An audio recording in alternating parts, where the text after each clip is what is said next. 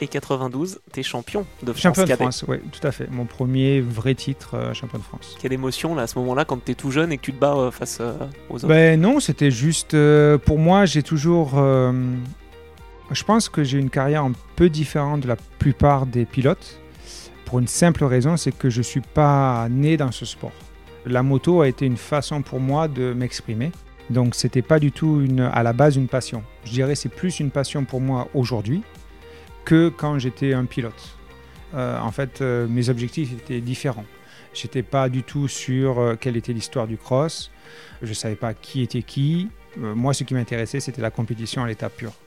Donc, quand j'étais dans ces championnats ou quand j'étais jeune, ma vraie motivation, c'était pas, c'était la compétition, purement la compétition. Et la moto, en fait, était le moyen pour moi d'arriver à ce que je souhaitais. Donc, en fait, c'était plus un outil, plus qu'une passion. À force et avec les années de pratique, c'est devenu une passion.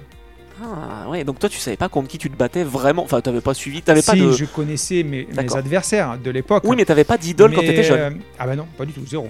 Je n'ouvrais pas un magazine de moto, je ne savais pas rien. Moi, ce qui m'intéressait, c'est ça. Et la première fois que j'ai rencontré euh, Roger de Coster, euh, on m'a dit qui c'était. Euh, c'est très bien. D'accord, ok, bah, c'est bien. Il a fait des bonnes choses dans sa vie.